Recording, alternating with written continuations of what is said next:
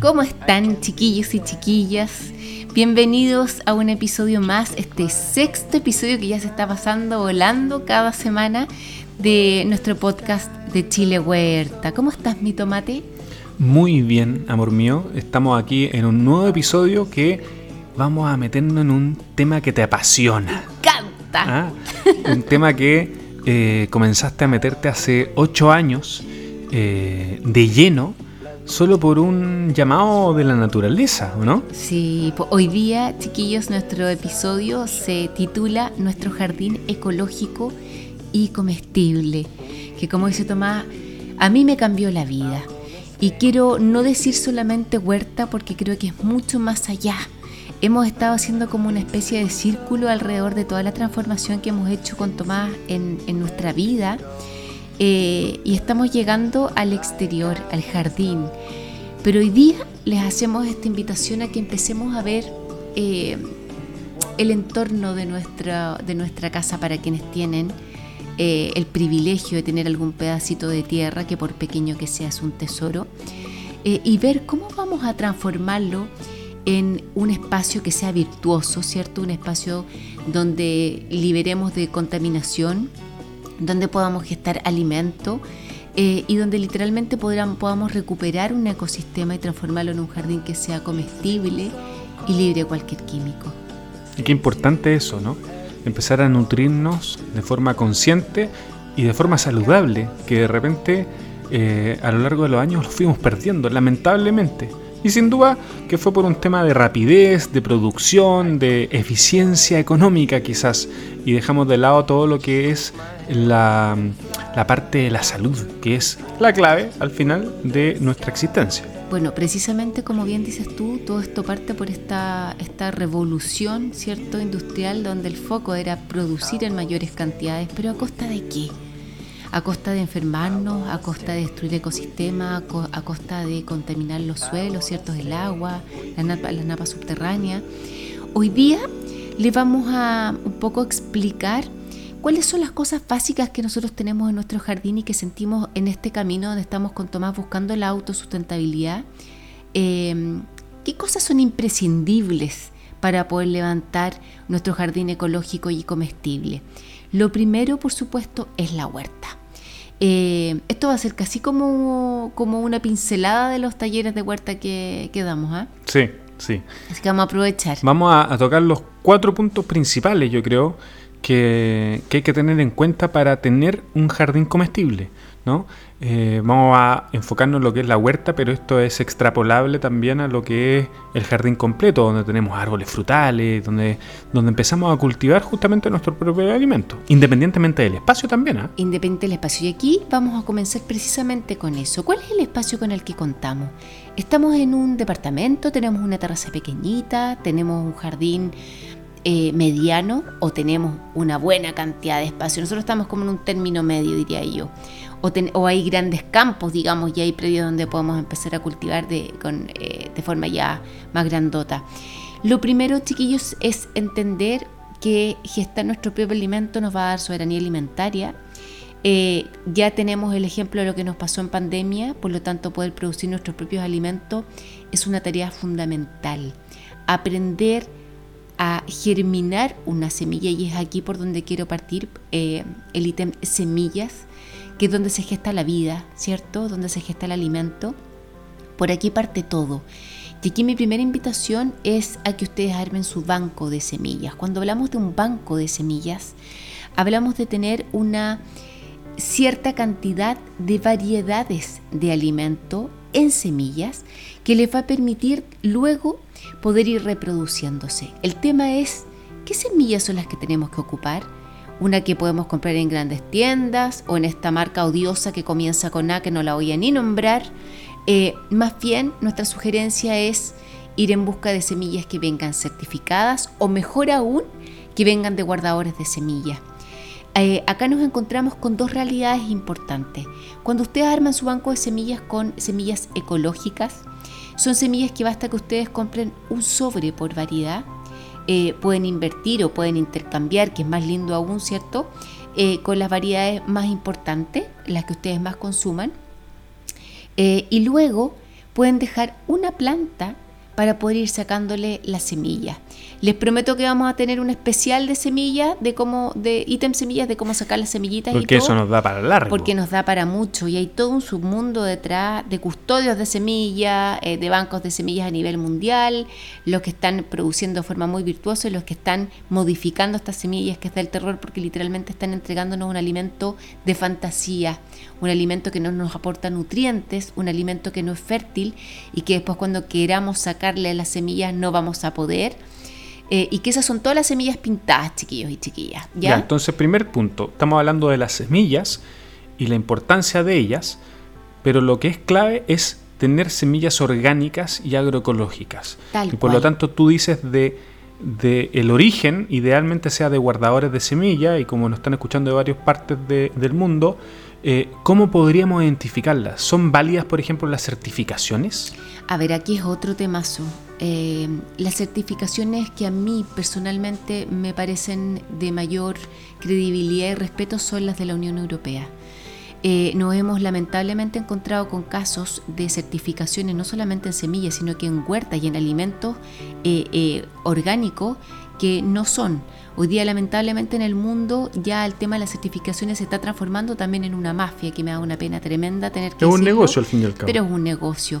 Por lo tanto, para mí, desde mi sentir con la tierra eh, y de cómo nosotros nos planteamos con Tomás la vida trabajando en la tierra, yo prefiero ir a un guardador de semilla. ¿Qué quiere decir esto? Un hombre una mujer eh, que está dedicado a producir su propio alimento donde generalmente estas semillas tienen, ya sabemos la trazabilidad, sabemos la historia de, cómo se gestaron, ¿cierto? Venía del abuelo, que estaban cultivando papitas y esas papitas se fueron eh, heredando y sabemos que están cuidadas bajo eh, protocolos ecológicos. Entonces aquí lo más importante es hacerse una lista primero de todo lo que queremos tener como alimento, todo, independiente de la estacionalidad, y luego ir en busca de estas semillas virtuosas. Y eso es importante, la, lista de alimentos que queramos tener que, tenga relación con lo que nos gusta también. Porque mucha gente cuando nosotros hacemos huerta acá en Chile, eh, de repente nos piden, no, quiero tener de todo. Y de repente hay un 30% de esas cosas que en verdad nunca consumen. Y al final se pierde el espacio, se pierde la semilla. Entonces, todos los recursos, agua, espacio, tierra. Entonces, mejor enfoquémonos en lo que nos gusta lo que nos hace bien, lo que tenemos ganas de cultivar y ahí vamos viendo cuáles son las semillas que queremos tener. Luego, una vez que ya tenemos nuestras semillas, cierto que eso para mí es lo más importante, vamos a ir a chequear cómo es nuestro suelo. Y hoy día tenemos que entender que gran parte del mundo, y por eso estamos como estamos, tenemos los suelos tremendamente desgastados por las malas prácticas desde los jardines o desde la misma producción de alimentos. Eh, hemos contaminado los suelos, ¿no? Claro que sí, y, hemos trabajado de muy mala manera, de manera muy poco respetuosa. ¿Qué voy con esto? ¿Cómo se trabaja un suelo? Un suelo hay que trabajarlo con respeto, con amor. Tenemos que entender que lo, entre los 10 a 20 primeros centímetros del suelo son los, los más importantes porque es donde tenemos la mayor concentración de seres vivos, de micro, microorganismos, ¿cierto? De nutrientes. Que son claves porque ellos son los que sintetizan y trabajan las sales minerales que están en el suelo para que las plantas se puedan nutrir de ellas, ¿no? O sea, es fundamental. Imaginémonos este mismo escenario cuando estamos pasando un tractor con un cuchillo gigante erosionando todo esto. O cuando nosotros mismos, y que estas son prácticas que tenemos que ir soltando, decimos hay que ir a picotear el suelo, hay que ir a dar vuelta al suelo. Acá, chiquillo, una de las reglas que tenemos nosotros en nuestra huerta es eso es prohibido, lo mismo que pisar el suelo donde vamos a cultivar. Si tú meten, imagínense en este momento, meter una pala y sacar un, pedacito de los primeros centímetros del suelo y darlo vuelta. Todos los nutrientes, los microorganismos que estaban ahí en la superficie, ¡pum!, se evaporaron, los liberamos. Con esa práctica literalmente estamos matando el suelo. Y hoy día tenemos que entender que gran parte de nuestros suelos están cansados, están eh, desnutridos, están contaminados. Entonces, aquí es cuando en este ítem del suelo tenemos que ponerlo en la camiseta de ser los nuevos regeneradores. Ir a tratar el suelo con amor, eh, ir a fertilizarlos con todas estas prácticas maravillosas que al Tomás le encanta, que tiene que ver con el compostaje, con el vermicompostaje, donde vamos a tener abonos gratuitos eh, y donde además vamos a ser eh, parte de una decisión de luz a oscuridad. O mi basura orgánica la transformo precisamente para esto, en abono, o lo transformo en gases que van a contaminar el medio ambiente. Y tengamos en cuenta que el suelo es un suelo vivo. O sea, cuando, cuando nos hacen el ejemplo de que en una cucharada de tierra fértil hay más microorganismos y Oh, macroorganismos sí. que habitantes en el planeta, o sea, imagínense la cantidad de trabajadores incesantes que están ahí para que toda la vida subsista. Eh, solo con esa conciencia que le acabo de decir, ¿no? con, esa, con esa idea, eh, van a empezar a valorizar el suelo y vamos a empezar a nutrirlo, a tratarlo con amor, como dice la Michelle, que es más allá de un sentimiento, es realmente lo que tenemos que nosotros eh, enfocarnos, ¿no? Eh, así que lo invitamos a tenerlo en cuenta de que el suelo es el- el- la base también para un cultivo, Sí. para la subsistencia de la vida. Tener en cuenta también de que de estas plantas nos alimentamos todos, porque las plantas son autótrofas y por lo tanto son las únicas que transforman la energía solar a través del proceso de la fotosíntesis en alimento y ese alimento es el que consumen los animales herbívoros y que los animales carnívoros se, alimentan al final por transitividad también de las mismas plantas, ¿no? Es, es justamente el corazón del planeta. Qué bueno lo que estás diciendo, porque cuando uno empieza a ordenarse para transformar y levantar, ¿cierto? Este huerto o este bosque comestible, uno siempre piensa como en prioridad de manera vertical, ¿cierto? Como una pirámide. Cuando en verdad acá todo es horizontal. Las semillas son igual de importantes que el suelo, son igual de importantes que el sol. Si sacamos cualquiera de estas no tenemos alimento. Por Claro. lo tanto, el valor y el respeto que tenemos que tener por cada una de ellas es tremendo. Bueno, ya tenemos entonces las semillas, tenemos el suelo. Eh, el tercer pilar que a mí me parece tremendamente importante es cómo vamos a diseñar nuestra huerta y cómo la vamos a organizar. Dentro del diseño podemos trabajar directo al suelo, podemos trabajar con, eh, con bancales, ¿cierto? Que es como tenemos nosotros acá en nuestra huerta. Podemos trabajar con macetero. Ahí vamos a decidir, ninguno es mejor que el otro. Todos son iguales de importantes y todos nos van a colaborar en la medida de lo que vayamos necesitando. Y del el- espacio que y el tengamos. espacio que tengamos, claro que sí. Eh, sin embargo, es importante entender que cada plantita va a tener que necesitar un espacio para poder desarrollar bien sus raíces y para poder alimentarse bien. Si yo una selga la atrofio dentro de un maceterito pequeño, pequeño, pequeño, esa plantita se les va a terminar enfermando. Em, Eso es algo que pasamos siempre por alto. ¿ah? Por ejemplo, las plantas de interior. En las plantas de interior deberíamos nosotros cambiar el macetero cada uno o dos años. Y en general nunca lo hacemos. Tenemos una planta de interior y está ahí hace 10 años en el mismo macetero y por lo tanto claramente se va atrofiando. Porque no, tenía- no tiene el espacio suficiente para ir desarrollándose. Y eso ocurre también en la huerta, en el jardín comestible, ¿no? Y al ir atrofiándola también se te va enfermando, no va creciendo. Imagínense, si no le das la posibilidad de estirar sus patitas, sus bracitos, ¿cómo va a poder seguir expandiéndose, ¿cierto? Y entregando una buena calidad de alimento. Eh, y una de las cosas que a mí me parece fundamental entender es que cuando vamos a planificar nuestra huerta, la asociación de los cultivos y cómo vamos a acompañar ¿cierto? nuestras plantitas, nuestros almácigos en la huerta, cómo las vamos a disponer, es maravilloso entenderlo desde una manera muy simple. Si nosotros vamos a un bosque donde el hombre ha intervenido poco o, idealmente lo menos posible, nos vamos a encontrar con que desde el suelo, ¿cierto? Hasta la última hojita que esté a la vista arriba, eh, nos vamos a encontrar con miles, millones de especies. Eso es un ecosistema. Cada planta cumple una función importante. Algunas comparten agüita, nutrientes, otras van avisando incluso el peligro de ser, eh, eh, eh, digamos, como Atacada. atacadas, ¿cierto? Depredadas por, eh, por otros seres vivos. Algunas van a cortar vientos, otras van a servir como barrera biológica. Entonces, Eso es trabajar en comunidad. es trabajar en comunidad y es una tremenda eh, Lección. lección para nosotros, ¿cierto? Entonces, hoy día, chiquillos, cuando piensen en armar su huerta, piensen en que los monocultivos, que significa plantar en extensiones de tierra un solo tipo de cultivo, no hay forma alguna. Es imposible que ese cultivo pueda sobrevivir estando solita. Si ustedes ven plantaciones de monocultivo, sí o sí ahí se está aplicando químico, entre otras cosas más tóxicas, por supuesto. Claro, se necesita un agente externo antinatural o no natural para poder solventarlo. claro, para que pueda sobrevivir. Dicho esto, entonces, ¿cómo vamos a ir asociando nuestros cultivos? Y de una manera muy eh, rápida les, les aprovecho pasar aquí los tips.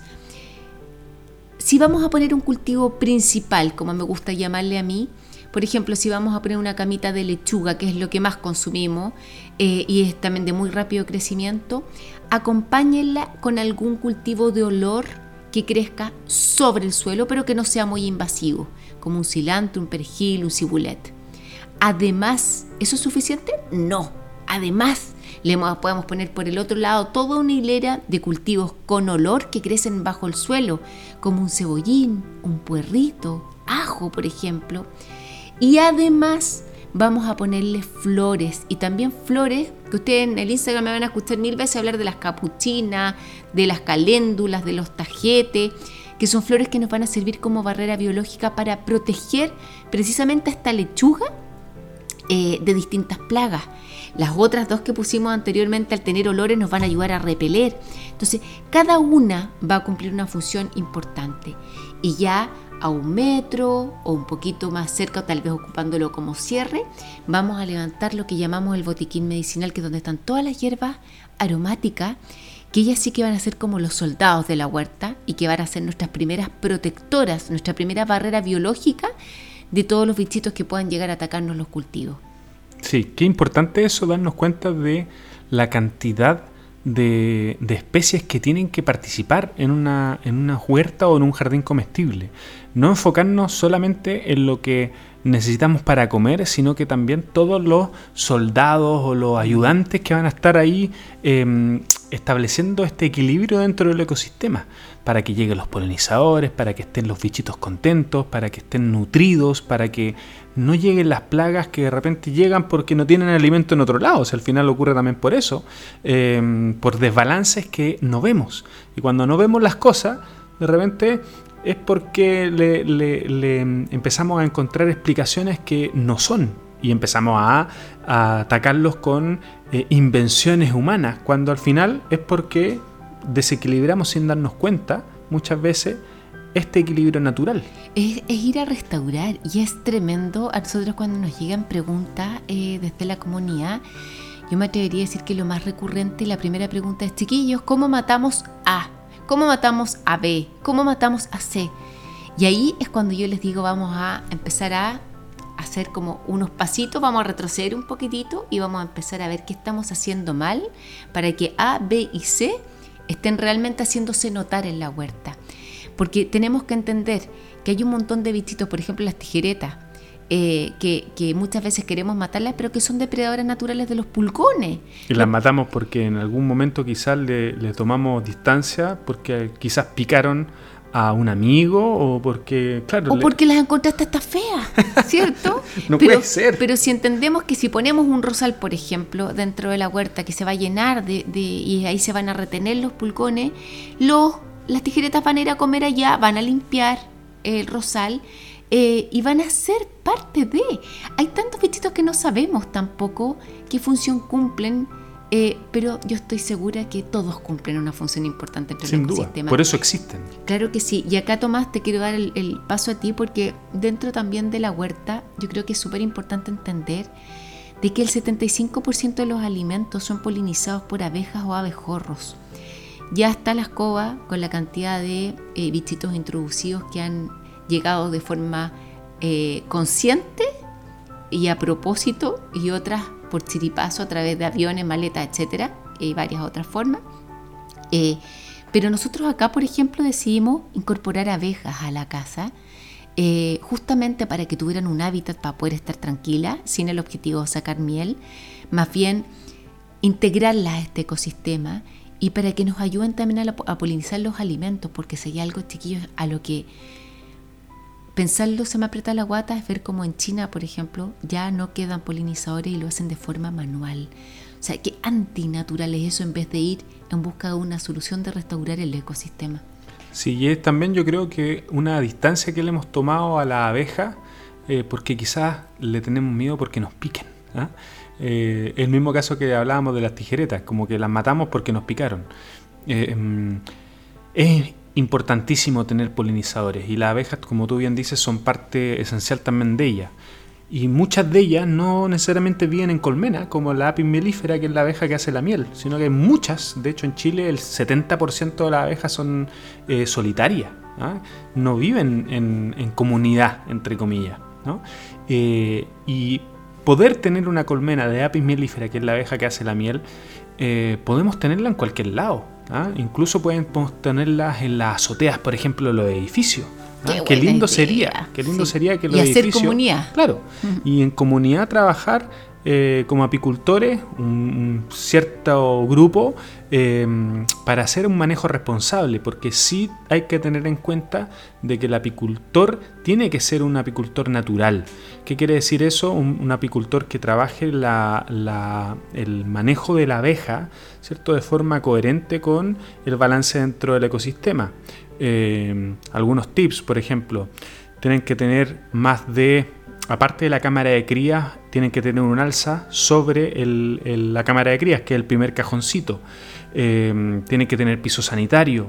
Eh, no podemos extraerle jalea real, que es el alimento justamente de las guaguitas de las abejas. Oye, el eh, polen, ojo. El, polen, la extracción de polen. Sí, de cómo muchas estas rejillitas que les ponen para extraer el. Muchas de ellas les, sacan, las patas, a las abejas. Entonces claramente hay que tener un manejo responsable, hay que trabajar de forma armónica, insisto, para que ellas convivan con nosotros, con la naturaleza que rodea justamente a la colmena, para que nos beneficiemos todos. Como decimos en economía de repente, el win-win, ¿no? Ellas van a ayudarnos a polinizar y nosotros le vamos a entregar eh, el néctar, el polen que ellos tanto necesitan. Es una colaboración virtuosa. Bueno, ya tenemos entonces este jardín comestible, ¿cierto? De forma ecológica, donde vamos a estar fertilizando con humus de lombriz, con más compost, con guano no necesitan más que eso. Si quieren ir a, cosas más profesionales o más más que profesionales, más sofisticadas, hay miles de alternativas también eh, ecológicas, pero nosotros siempre decimos, si ustedes pueden generar su propio abono natural reduciendo su basura ecológica, no hay por dónde perderse, ¿cierto? Un ejemplo clave, que acabo de llegar a la casa, vi nuestro manto de Eva que tiene una, unas pintitas Pintita. media amarillas, ya se está descolorando un poquito una de esas hojas y fui a ver mi compostera con las lombrices, saqué un puñado de humus que las mismas lombrices ya han producido a partir de los residuos orgánicos de nuestra cocina y le puse a el macetero. Y con eso se va a empezar a eh, regenerar justamente el manto. Y por cero. Exacto. Que es lo más importante porque dentro de todas esta, de estas compartidas y reflexiones estamos eh, siempre cuidando el bolsillo, que es lo más importante. Bueno, y por último, dentro de este ecosistema que estamos armando al exterior, nosotros decidimos eh, agregar una biopiscina. ¿Qué es una biopiscina? Es un espacio como una mini laguna, muy mini laguna en verdad, donde nos sirve por supuesto para refrescarnos durante el verano cuando hace calor, pero lo más importante acá es que se filtra a través de plantas, por lo tanto no hay químicos, el agua no se limpia con cloro ni con ningún tóxico. Y esto sirve, chiquillos, para que lleguen justamente las abejas a tomar agüita, llegan libélulas, aumentamos la población de pajaritos. No se asusten con los pájaros. Es volver a restaurar un parque. Todo esto, como decía Tomás, va a ser para el beneficio de esta cadena que en algún momento se rompió porque queríamos tener un jardín con flores por un lado, el alimento por el otro, el agua de la piscina pulcra, tremendamente tóxica, pero pulcramente cristalina, con eh, cloro. Con cloro. en otro capítulo ya lo hablamos. Eh, y así nos vamos, nos vamos intoxicando. Así que aquí ya están como los pilares básicos. Hagan casitas de pájaro, por ejemplo. Tengan hábitat para que se puedan refugiar. Acá estamos llenos de picaflores, que son polinizadores también. Llenos de zorzales, que si ustedes tienen árboles, frutales, métalos dentro del jardín también. Mezclen todo, que no sea separado. Lo único que tienen que tener cuidado es que no les vayan a hacer sombras, que tengan su espacio, eh, pero estos pajaritos también van a ir a limpiar los árboles, ¿cierto? De los pulgoncitos, de las cochinillas, etc. La invitación es que conversemos el lenguaje de la naturaleza. Claro, que, nos demos cuenta que somos naturaleza y que tenemos que integrarnos con ella, no ser un bicho externo, Sí, ¿no? sí. Ese es el gran problema que hemos, hemos hecho y que nos hemos distanciado y por eso estamos en un desequilibrio. Bueno, volvamos a regenerar y a reconstruir ese equilibrio que hemos perdido para tener un futuro sostenible. Y como decimos siempre en Chile Huerta, porque todo esto requiere de paciencia y de tiempo, volvamos a recuperar el ritmo natural de la vida, que es precisamente donde lo encontramos cuando nos detenemos a observar la naturaleza. Anímense a hacer sus huertas, anímense a hacer estos jardines y bosques comestibles. Eso, querida familia, nos vemos en un próximo capítulo, en un próximo episodio de nuestro podcast Chile Huerta y los invitamos a seguir regenerando nuestro planeta. Un besito.